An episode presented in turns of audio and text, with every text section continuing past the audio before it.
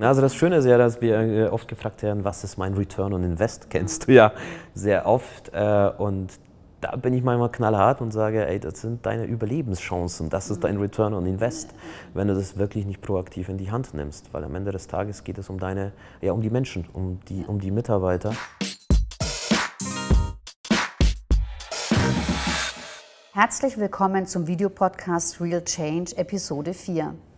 Wie immer geht es um echte Menschen, echte Veränderungen.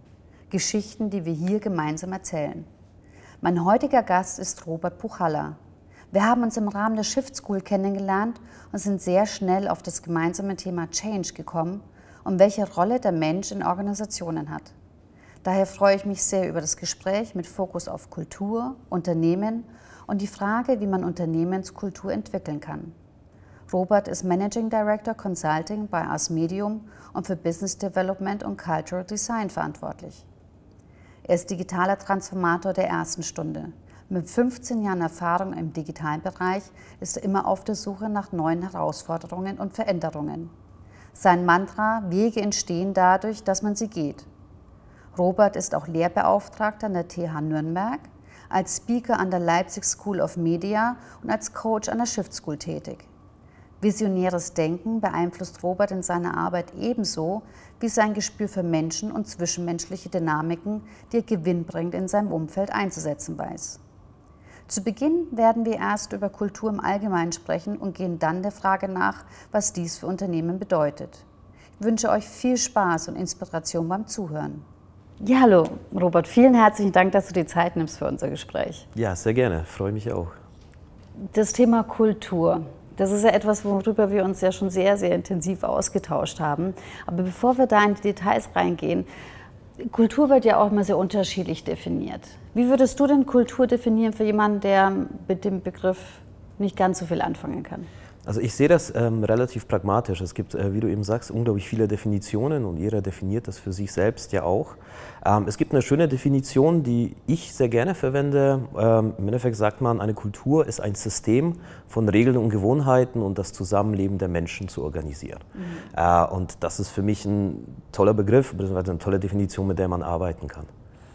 Jetzt sind wir ja beide auch, kommen auch aus unterschiedlichen Kulturen. Ich bin ja zwar in Deutschland geboren, aber auch mit der ungarischen und deutschen Kultur aufgewachsen. Du ja auch. Das heißt, wir haben ja privat auch das Thema Kulturen ja schon sehr früh ganz anders erfahren. Ähm, was nimmt, nimmt für dich oder wie stark prägt dich das in dem Begriff Kultur?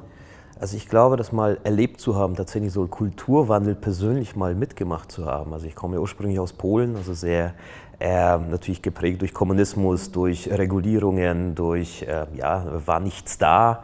Ähm, durch, ähm, dadurch, dass man sich gegenseitig unglaublich stark geholfen hat, äh, so fast schon eine Tauschgesellschaft. Mhm. Ähm, und dann die Kultur, die man hier erlebt hat, so, und, als ich 13 war und nach Deutschland äh, gekommen bin, so dieses sehr, ja, sehr offene, also was, was Konsumgüter angeht, ähm, aber auch vom Mindset komplett was anderes. Also da wirklich an die Menschen ranzukommen, Freundschaften zu schließen, das ist komplett was anderes. Äh, und ich glaube, wenn man das einmal erlebt hat, tatsächlich so im Ausland bzw. irgendeine andere Kultur mal erlebt zu haben, und zwar so intensiv, ähm, dann weiß man, was es heißt, dann tatsächlich so einen Wandel, so einen Kulturwandel auch mal anzustreben. Äh, und wie schwierig sowas natürlich mhm. auch ist. Ja. Aber äh, es prägt einen definitiv, kann ich jedem nur empfehlen. Also ähm, ich glaube, ich lehre auch an der TH Nürnberg und ähm, viele Studenten, die sagen, äh, sie waren mal im Ausland auch ein bisschen länger, ähm, andere Kulturen erlebt haben. Ich glaube, das prägt die Menschen und macht sie offener, aber ich glaube auch erfolgreicher. Mm, absolut. Kann ich mich nur anschließen. Ich habe dann, wie ich in China gelebt habe, auch gemerkt, was an mir ungarisch ist und was an mir aber auch wieder deutsch ist. So ist ein analytische, strukturierte, aber das Ungarische mehr so das Thema Beziehungsgestaltung. Also war ganz spannend, so eine dritten Kultur dann auch diese Themen kennenzulernen. Also so dieses Thema Kulturen im Sinne von unterschiedlichen Ländern, ähm, das kennen ja auch viele. Du prägst es ja auch sehr in dem Thema von Unternehmenskultur. Wie würdest du es dann da nochmal spezifisch darstellen? Was ist eine Unternehmenskultur oder Organisationskultur? Also auch da ähm, lange überlegt tatsächlich, also erstmal überlegt, so was ist eine Unternehmenskultur, wie zeichnet sich sowas aus, also was kann ich überhaupt als Unternehmer auch damit anfangen. Und ich glaube, und das ist auch eine sehr schöne Bezeichnung, die ich sehr gerne nutze, ich glaube, dass es das unternehmerische Mindset ist. Also tatsächlich, wie ich mich als Unternehmen verhalte, wie ich Sachen angehe, wie ich mich für die Zukunft auch ausrichte und auch hier diese Definition zu nutzen, auf die Arbeitswelt zu nutzen. Also im Endeffekt geht es darum, also, dass ich ein System aus Regeln und Gewohnheiten habe, um das Arbeitsleben zu organisieren. Also hier wieder die Menschen äh, zusammenzubringen und das zu organisieren, wie, es, äh, wie das Unternehmen halt eben tickt. Mhm. Ich sage immer gerne, es ist wie so der Klebstoff, der die komplette Organisation genau. zusammenhält, weil es ist ja gerade so das Schwierige bei Unternehmenskultur, dass man es nicht anfassen kann. Ah, ja, absolut. Also, dieses also es ist eher ein Gefühl. Ne? Also so, du, du merkst es relativ schnell, wenn du in ein Unternehmen reinkommst, du bildest dir relativ schnell ein Bild darüber, so, was für ein Gefühl schlägt mir da entgegen? Also wie fühlt sich dieses Unternehmen an? Und das ist ja das Spannende dabei. Mhm. Und trotzdem, wie du ja vorhin auch gesagt hast, ist ja dieses Regelwerk und Gewohnheiten. Auch dort merkst du natürlich in, der, in den Prozessen oder wie der Raum gestaltet ist, was für eine Unternehmenskultur dann tatsächlich auch vorherrscht.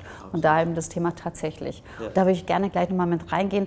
Aber wo wir ja auch eine ziemliche, ja, Streitdiskussion hatten, war bei dem Thema ähm, Cultural Design. Ja weil ich gesagt habe, Kulturdesign, das geht nicht, funktioniert auf gar keinen Fall, weil eine Kultur, die entsteht ja. und man kann natürlich dort einiges tun, aber das Wort Design ist bei mir dann hat bei mir negativ angeklungen. Ja. Wie verstehst du, wie definiert ihr in eurem Unternehmen natürlich auch diesen Begriff Culture Design? Ja. Also äh, grundsätzlich gilt es richtig zu stellen, gestalten heißt nicht grundsätzlich verändern, sondern gestalten heißt äh, proaktiv etwas in die Hand zu nehmen, äh, Sachen auszuprobieren. Das ist das, was ich gestalterisch ja mache. Äh, das heißt, ich äh, lege mir nicht nur Theorien zurecht und, und Strategien, sondern ich nehme das in die Hand und schaue, was passiert, wenn ich anfange, tatsächlich etwas zu tun. Ähm, und es gibt nicht die richtige Kultur, ne? also die ich aufdrücken kann und sagen, und das ist das, was, was viele Unternehmen äh, glaube ich, äh, denken, so zeigt mir, was die richtige Kultur ist. Äh, das gibt es nicht. Es gibt äh, genau eine richtige Kultur für jedes einzelne Unternehmen, weil das so unglaublich stark geprägt wird von allem. Und die Kultur existiert in einem Unternehmen so oder so. Ähm, und der, unser Aufruf ist, das tatsächlich äh, an das Unternehmen, das proaktiv in die Hand zu nehmen und zu sagen, äh, mit bestimmten Strategien, mit bestimmten Zielen, die ich verfolge, äh, eben diese, diese Menschen, dieses, dieses System äh, in die Hand zu nehmen und zu gucken, was passiert, wenn ich anfange, das proaktiv ähm, äh, anzugehen, wenn ich äh, Maßnahmen äh, vornehme, welche sinnvoll sind, welche nicht. Ähm, vielleicht auch zu erfahren, wie tick ich denn eigentlich so als Unternehmen? Also was ist tatsächlich mein unternehmerisches Mindset? Und das ist das, was wir tatsächlich sehr oft feststellen. Ähm, diese Diskrepanz zwischen dem, dem Wunschdenken, was man im Unternehmen hat. So, ich äh, vor allem äh, also auf, auf, auf, der höchsten Ebene, also Leute, die auch die Strategie entwickelt haben, die auch, äh, aus dem Unternehmen oder aus dem unternehmerischen Denken kommen, die sagen so, das ist unsere Unternehmenskultur und dann tatsächlich, wie sich das Unternehmen selbst auch anfühlt. Mhm. Und aus dieser Diskrepanz ähm, haben wir gesagt, das muss man noch ein bisschen stärker in die Hand nehmen, um, diese, um diesen Unterschied dann eben auch auszugleichen. Dann würde ich noch mal gerne auf den Begriff mit dem Cultural Design hinkommen. Also das, was heißt denn da wirklich Designen von einer Kultur? Weil gerade wie du es auch gesagt hast, Kultur ist was äh, sehr aus einem Regelwerk, beziehungsweise Regeln spielen auch mit rein, aber auch Gebräuche und, und vieles, was man so gar nicht anfassen kann was kann man denn dann da designen? Weil das ist das, wo ich mich ja ein bisschen aufgehängt habe. Ja. So, das geht ja gar nicht. und schon gar nicht, wenn außen jemand kommt, eine Agentur, und die meint, sie könnte jetzt eine Kultur designen. Ja. Es geht tatsächlich um den Umgang miteinander. Mhm. Ähm, tatsächlich um, diese, um dieses, äh, diesen, diesen Umgang zu gestalten. Also wie gehe ich mit Menschen um?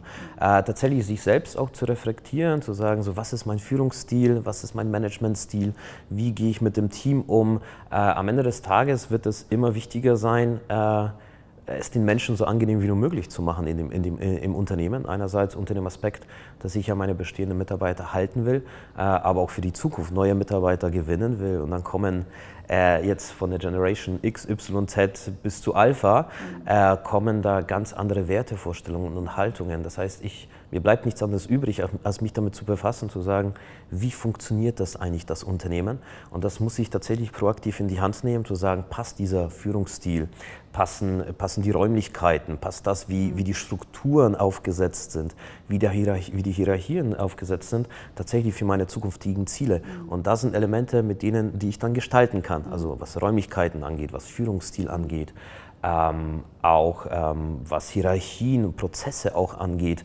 Ähm, und das, genau das meinen wir mit Gestalten. Also nicht von oben aufstülpen und sagen, so das wird die richtige Kultur sein, sondern tatsächlich mal zu hinterfragen, passt das so für die Zukunft, wie ich mich ausrichte, ähm, wo die Reise hingehen soll mit meinem Unternehmen äh, und dieses teilweise alte Denken, was ich selber ja auch schon erlebt habe. Ich habe ja BWL hier an der TH Nürnberg gelernt äh, oder studiert, so schön die innovative Lehre der 80er, 90er Jahre mitgenommen und auf diese losgelassen, tatsächlich sich selbst mal zu reflektieren und zu hinterfragen äh, und dann zu sagen, ist das noch richtig, ist das noch zeitgemäß?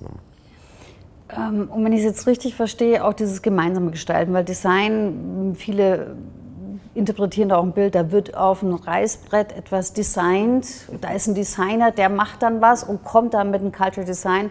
Ganz im Gegenteil, sondern wirklich dieses Gemeinsame und wie du auch gerade gesagt hast bei dem Thema Führung, Selbstführung und das betrifft ja dann alle in der Organisation ja auch dann und in Neudeutsch heißt es so schön Co-Creation, also gemeinsam gestaltend das Ganze dann voranzutreiben. Absolut, also äh, Co-Creation zeigt ja an sich schon, dass es erfolgreicher sein kann, als wenn sich nur einer einschließt und, und da irgendwas am Reißbrett entwickelt. Ähm, und ich glaube, beziehungsweise davon bin ich überzeugt, dass es enorm wichtig ist, die Menschen in diesen Weg mit zu integrieren. Also ich kann nicht einfach, wie man so schon sagt, von oben herab sagen, so das ist jetzt die richtige Kultur, das haben wir uns überlegt und es den Menschen aufzustülpen. Das heißt, dieses Gestalten geht nur mit den Menschen gemeinsam, weil da einfach Welten und Werte aufeinandertreffen. Da treffen auch Unsicherheiten. Ja, wir sprechen über das Thema Veränderung. Äh, das ist so ziemlich das Schwierigste, also einen Menschen, seine Gewohnheiten, sein Verhalten zu verändern, überhaupt den Kopf aufzumachen für Veränderung, ähm, ist, glaube ich, so ziemlich die schwierigste Aufgabe, die, die, die, die sich ein Unternehmen und auch ein, mein Gegenüber auch ähm, ähm, der, der, Aufgabe sich annehmen kann. Und, ähm, aber genau darum geht es in, in, vielen Unternehmen. Also die Menschen aus alten Gewohnheiten mitzunehmen, äh, zu sagen, ähm, wir gehen ähm, neue Wege, wir müssen Neues ausprobieren, wir müssen uns verändern, um zukunftsfähig zu bleiben.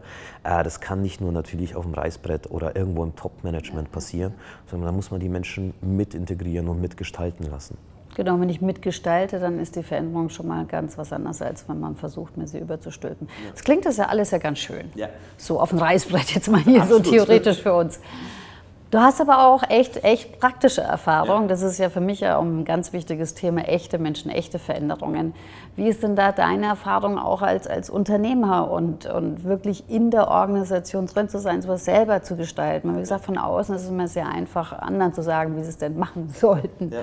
Aber selbst, was ist da deine Erfahrung? Gerade bei diesem auch, wie kriegt man Menschen dazu, dass sie sich halt auch auf den Weg machen in die Veränderung? Also extrem aufwendig und schwierig. Äh, aber das war mir davor auch bewusst. Ähm, also ich habe grundsätzlich auch erstmal bei mir selbst auch angefangen, ne, zu sagen, so habe ich das richtige Mindset, um mit dem Thema Veränderung, mit dem, was da draußen passiert, umzugehen, äh, zu sagen, wie denkt man überhaupt zukunftsfähig, auf was muss ich denn da alles beachten. Und das Schöne ist ja, dass ich das schon immer in meinen Unternehmen auch gemacht habe, also auch die Unternehmen, die ich gegründet habe, auch die Unternehmen, die ich begleitet habe. Ähm, und was noch schöner ist, dass ich das tatsächlich in dem jetzigen Unternehmen auch so ein bisschen ausleben durfte, daher, daher kommt das ja. Also tatsächlich bei uns in der Agentur äh, diesen Wandel mit vollziehen zu dürfen, auch anzustreben. Ähm, und darüber hinaus natürlich in, in, einigen anderen auch produzierenden Unternehmen, was so die größte Schwierigkeit ist. Wie integrierst du die Menschen in, diese, äh, in diesen Wandelprozess? Ähm, und ähm, ja, aufwendig, also zeitaufwendig vor allem und unglaublich ausgelegt auf Kommunikation miteinander. Also auf dieses Commitment, man macht das erstmal, also erstmal die Leute bringen, dass Veränderung nichts Schlechtes ist, sondern eher was sehr Positives, dass man das eher als Chance nutzt. Ähm, das bedarf schon einiger Zeit, also diese Ängste aus dem Kopf rauszunehmen. Da bedarf es unglaublich viel Kommunikation, unglaublich viel Präsenz, unglaublich viel äh, Standfestigkeit, also tatsächlich sich sehen zu lassen, zu sagen, Leute, es ist alles gut, seht es als eine Chance und zwar so und so und so, praktische Beispiele aufzeigen. Gemeinsam mit, mit den Leuten in Workshops, in Coachings herausarbeiten, wie so eine Zukunft aussehen könnte, ähm, ist extrem aufwendig. Ähm, aber tatsächlich im, im, ersten Schritt den Kopf aufzumachen, zu sagen, wir haben keine Angst vor der Veränderung, sondern okay, vielleicht sehe ich das dann tatsächlich doch als eine Chance. Das finde ich einen ganz spannenden Punkt, weil es ist ja wie bei der Familie, es fängt bei den Eltern an, so ist es ja, und das ist ja deine Erfahrung ja auch, wie wir uns im Vorgespräch unterhalten haben, in Organisationen, bei den Führungskräften, also gerade das Top-Management. Es ist immer ganz einfach zu sagen, wir machen jetzt mal einen Workshop und die da müssen sich verändern. Und die Kultur in dem Unternehmen muss sich verändern. Also da findet ja schon die erste Diskrepanz dann oft statt. Welche Erfahrungen hast du da? A, auch als Führungskraft, das ist eine eigene Erfahrung. Dieses Thema, wie kann man gerade auch die Ebene zu bringen, dass sie nicht nur darüber reden, sondern mit Beispielen vorangehen? Ja. Also äh, als erstes diese Ebenen abzuschaffen, die da oben, die da unten, die da links, die da rechts, äh, enorm wichtig also es hört sich jetzt ein bisschen komisch an, aber tatsächlich Empathie beizubringen. Also sich mal, das kennen wir schon allein aus dem, aus dem Marketingbereich, das ist da, wo wir, haben, äh, wo wir herkommen, sich hineinzuversetzen in diese Person. Ja, also auf allen Ebenen, sowohl ein produzierender Mitarbeiter, sage ich mal, sich mal in, die, in, die, in das Top-Management, in diese Person hineinzuversetzen. So, was bewegten diese Menschen? Und auf der anderen Seite natürlich das Top-Management in die Menschen, die in meinem Unternehmen sind. Ne? Also dieses, äh, diesen Perspektivenwechsel mal zu, äh, voll, äh, zu vollführen, dass man so grundsätzlich ein Verständnis dafür bek äh, bekommt, wie kommt denn das da bei den anderen an? Und ich glaube, dass es ähm, ja schwierig, aber vor allem durch wie es so schön heißt, Hebammenkunst, äh, da reinzugehen, tatsächlich gezielte Fragen zu stellen. Also ich kann vor allem beim Top-Management nicht so sagen, das ist richtig, also das wird nicht funktionieren.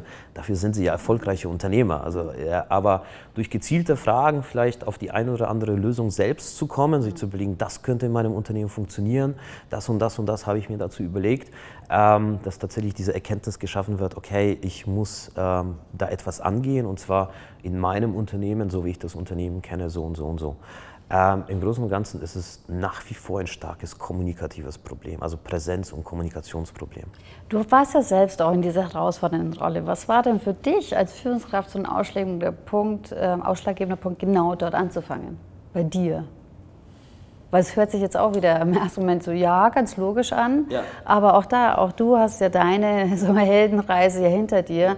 Also oft braucht man ja auch einen gewissen Schmerzpunkt. Nicht, dass man immer haben muss, aber oft so dieses, oh, okay, jetzt wird es gerade sehr unbequem auch für Führungskraft, um dann so sich auf den Prozess auch einzulassen. Ich glaube, auch hier es pragmatisch äh, das Problem, dass ich keine andere Lösung äh, gesehen habe. Tatsächlich erstmal alles andere ausprobiert äh, und erstmal auf andere abgeschoben, zu sagen, ihr müsst es so machen, warum funktioniert das nicht, warum äh, entwickelt ihr nicht neue Produkte, neue Leistungen, sonst irgendwas. Und das hat aber alles nicht wirklich gefruchtet. Man hat so kurzfristig dann so, so, so kleine Erfolge erzielt, aber immer wieder ist es ins Stocken geraten äh, und irgendwann zu sagen, okay, ich habe jetzt wirklich fast alles ausprobiert. Äh, vielleicht mal einen Schritt zurückgehen und mich selbst reflektieren und zu sagen, vielleicht liegt es tatsächlich auch an mir, also an dem, am, am, Mindset, an dem, was ich gelernt habe, an dem, dass ich äh, wirklich doch sehr festgefahren war, mhm. in dem, was ich, was ich, wie ich agiert habe, auch wie ich neue Leistungen, neue Produkte auch entwickelt habe. Habe es tatsächlich bei mir ja auch gesehen. Sage vielleicht doch mit dem Team gemeinsam. Äh, das hat mich tatsächlich dazu bewegt, erstmal bei mir anzufangen und zu sagen, diese persönliche Erfahrung kann ich jedem nahelegen, also sich wirklich ähm, ja, mit sich selbst anzufangen, zu hinterfragen, ist das noch richtig, was ich da tue, was kann ich anders machen, wie kommt das an, ähm, was kann ich, das sind teilweise nur Kleinigkeiten, dann auch verändern, sowas wie eine Präsenz, sowas wie in Unternehmen, das ist das, was wir jedem raten, tatsächlich diese Präsenz auch zu haben, vor allem beim Top- und Mitmanagement, ja, also sich da mal blicken zu lassen, einfach mal durch die Hallen durchzulaufen, mal Guten Morgen zu sagen, das schafft uns so unglaublich viel Vertrauen und Sicherheit. Das heißt nicht, dass ich einen Mensch von Grund auf verändern muss, aber mit Kleinigkeiten anzufangen zu sagen, welchen, welchen, welche Wirkung habe ich denn damit auf die Menschen, so die ersten Erfolgserlebnisse zu sammeln und gucken, wie kann ich das dann weiter ausbauen. Finde ich einen sehr schönen Punkt, weil das hatte ich neulich auch in einem Workshop, wo gesagt, oh, ist alles so komplex und das ist ein Kreis, aber wo fängt man in dem Kreis denn jetzt an, irgendwie einzusteigen? Und dann sind es oft genau diese kleinen Punkte, die dann helfen. Und ähm, äh, weil du auch das Thema Kommunikation ja angesprochen hast, was da meiner Meinung nach oft vergessen wird, es fängt ja auch an mit dem Zuhören, aber Zuhören wirklich um zuzuhören und nicht gleich zu hören und dann die Antwort parat zu haben, was man natürlich im Alltag ähm, ja auch gewohnt ist.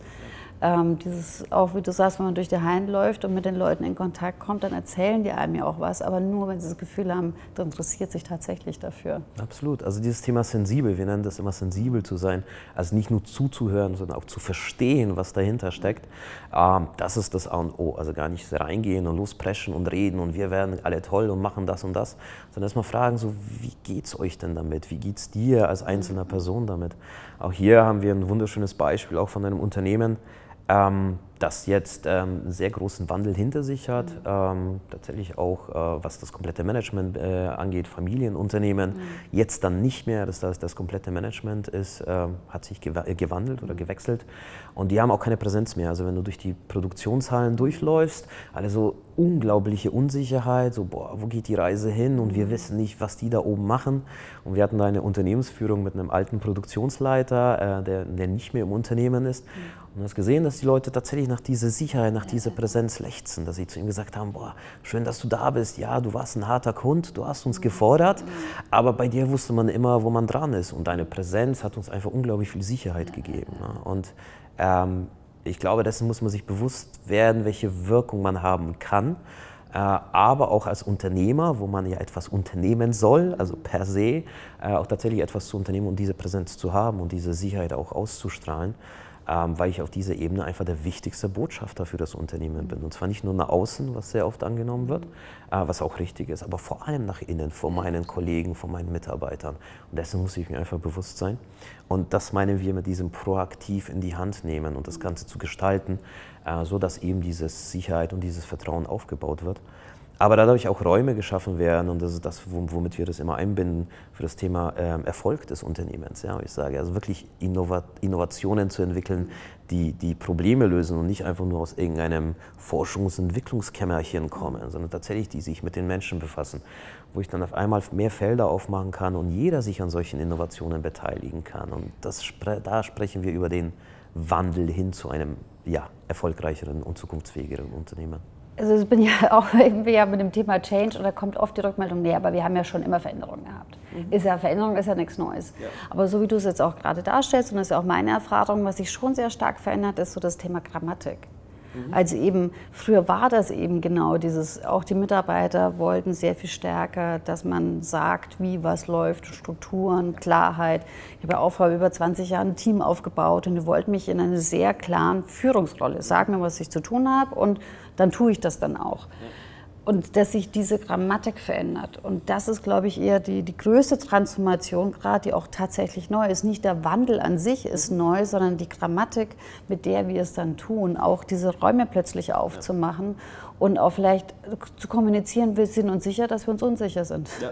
Weil wir es halt eben nicht mehr wissen. Es ist nicht mehr dieses lineare, ich rechne es hoch, wie es es halt vor 20 Jahren machen konntest, sondern es ist viel Unsicherheit eben durch das Thema Digitalisierung, mit dem ihr ja auch ganz viel unterwegs seid man weiß eigentlich nicht, was in zehn Jahren ist. Es ist. Das ist eigentlich eine ehrliche Aussage. Wir wissen es nicht. Es sind Vermutungen, es sind Thesen.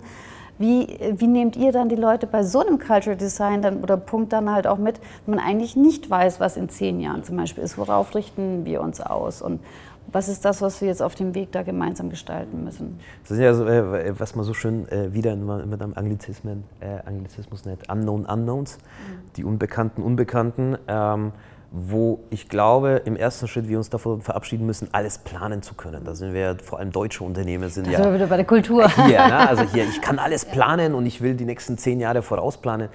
Ganz ehrlich, ich kann doch nicht mal wissen, was nächstes Jahr passiert. Ja, also das ist so ein, der Wandel war schon immer da, ähm, der wird auch immer präsent sein äh, und der wird gefühlt auch immer schneller sein. Und darauf muss ich mich als Unternehmen ja zumindest mal einstellen und zu wissen, wie gehe ich denn damit um. Ich glaube, ähm, das Wichtigste ist, ähm, tatsächlich die Leute auf die Reise mitzunehmen und zu wissen, welche Erwartungshaltung auch da draußen ist. Ja? Klar, das hat früher so funktioniert, deswegen machen wir das ja auch so weiter, also auch eine sehr interessante Haltung. Ähm, allerdings, vor allem wenn man sich anschaut, die jungen Generationen anschaut, die da reinkommen, die mit 27, 28 schon sagen, ja, aber ich will das Unternehmen mitgestalten. Ja, also gab es früher nicht. Also da wurdest du eben, wie du sagst, in diese Rolle, in diese Struktur mit reingepackt und dann hast du erstmal dich hocharbeiten müssen, bis du überhaupt irgendwas mitentscheiden kannst. Und jetzt kommen unglaublich viele junge Leute, die Generation XYZ, äh, die wir benannt haben, die sagen, ah, ich will aber jetzt schon mitgestalten und ich habe auch eine gewisse flexible Erwartungshaltung an das Unternehmen und ich will das und das und das und das. Äh, und das macht das Ganze spannend. Ja, und da bin ich zum Beispiel ein bisschen anderer Meinung, weil ich glaube, früher hätten wir es auch gewollt. Jetzt sind wir beide Generation X, also wir sind ja die. Ähm, wir hätten es früher auch sehr viel stärker gefordert, aber das Thema Fachkräftemangel und demografischer Wandel spielt da natürlich einfach sehr stark mit rein. Und dass sich natürlich jetzt in Anführungszeichen den jüngeren Leute es viel stärker leisten können, weil ich kenne das noch so, nach dem Studium hieß es oder während der Ausbildung, naja, wenn du nicht, dann halt jemand anders. Und da stehen noch 15 hinter dir, die den Job auch haben wollen. Und die Grammatik funktioniert auch nicht mehr. Also da, deswegen, wir sind bei vielen Themen wir so eine Grammatikveränderung. Deswegen plädiere ich auch mal auch dafür, das nicht nur auf den Anführungszeichen vom Alter auf die Jüngeren zu nehmen, mhm. sondern auch zu sagen, auch die, die zum Beispiel 45 plus sind, ja. auch die sind, die sehnen sich ja oft nach einem ganz anderen Miteinander und auch nach einer anderen Führung, auch mitgestalten, konnten das früher aber nicht. Ja ich glaube auch diese Leidenschaft wieder zu wecken ne, für seine, ich meine, Beruf kommt ja von Berufung eigentlich. Ne? Ich sage, ich mache gern, also ich tue gern das, was ich tue. Und ich darf auch nicht vergessen, dass ich acht bis zehn Stunden, je nachdem, am Tag ja auch dort meine Zeit verbringe. Ähm, wo ich sagen muss, diese Leidenschaft wieder zu wecken, die ja bestimmt irgendwann mal da war, also sich für diesen Beruf zu entscheiden und das zu machen. Und wie du eben sagst, ja, glaube ich auch, dass man das machen wollte, im Kopf zumindest aber die Strukturen einfach nicht dafür da waren. Das sieht jetzt, wie du eben sagst, anders aus. Aber ich glaube auch bei den langjährigen Mitarbeitern diese mhm. Leidenschaft und dieses Gefühl für Miteinander und ich kann nach 20 Jahren feststellen, wow, ich kann doch irgendwas bewegen. Es verändert sich irgendwas. Ähm, das macht das Ganze spannend. Eben einerseits diese, diese das, ich bezeichne das immer so schon, diese zwei Welten, die da mhm. aufeinander prallen die viele Unternehmer, glaube ich, als so gegenseitige zerstörerische Kraft mhm. sehen. Ist es aber nicht, darf so nicht gesehen werden, sondern ich muss mir das bewusst werden, wo kann ich diese Synergien aus diesen zwei Welten nutzen. Das ist ja wie bei dem Thema Heldenreise, mhm. Storytelling. Ähm, man geht gemeinsam diesen Weg, findet ein Elixier und ist dann eben der Meister dieser Zweierwelten. Ähm, auch das zahlt auch darauf ein und dessen muss ich mir als Unternehmer auch bewusst werden, mhm. aber auch als jeder einzelne Mitarbeiter. Also wie kann ich das mitbegleiten und unterstützen? Und da bist du genau bei dem Punkt, wo ich dich noch fragen wollte. Was wären so auf dieser einzelnen Ebene, egal ob ich jetzt Führungskraft bin oder, oder sagen wir mal Mitarbeiter in einer Organisation, egal auf welcher Hierarchieebene, was würdest du den drei Punkte, die dir wichtig wären, dass die Menschen die mitnehmen sollten aus unserem Gespräch? Ähm, ich glaube, das Wichtigste ist, bei sich selbst anzufangen. Also gar nicht, das ist die Erfahrung, die ich gesammelt habe und ich habe das versucht, auf andere zu delegieren, tatsächlich bei sich selbst anzufangen, sich mal zu hinterfragen, zu sagen, ist das noch richtig, was ich da tue, kann ich das anders machen, wie komme ich denn überhaupt an, ähm, was kann ich an mir verändern, bevor ich anfange, alles andere umzukrempeln. Ich glaube, das Zweite ist, ähm, einfach mal zu machen. Also dieses, äh, na, also ich kann, wir Deutschen sind ja Meister für Strategien, die jahrelang geplant werden, äh, bis man dann feststellt, oh, das funktioniert irgendwie nicht, wenn man angefangen hat zu machen. Deswegen einfach mal machen und ausprobieren, sowohl bei sich selbst mhm. als, auch, als auch bei allen anderen. Und ähm, das Dritte wäre tatsächlich, sich mal zu überlegen, so welches Mindset, also was brauche ich denn alles an Fähigkeiten dafür, ähm, damit ich das alles verändern und auch annehmen kann, also auch bei mir selber. Ähm, ich glaube, das wären so die drei Sachen, die ich, die ich den Leuten gerne mitgeben würde. Ich weiß, das hat jetzt nichts mit einem Unternehmenserfolg oder sonst irgendwas zu tun, was, glaube ich, viele erwarten auf dieser Ebene.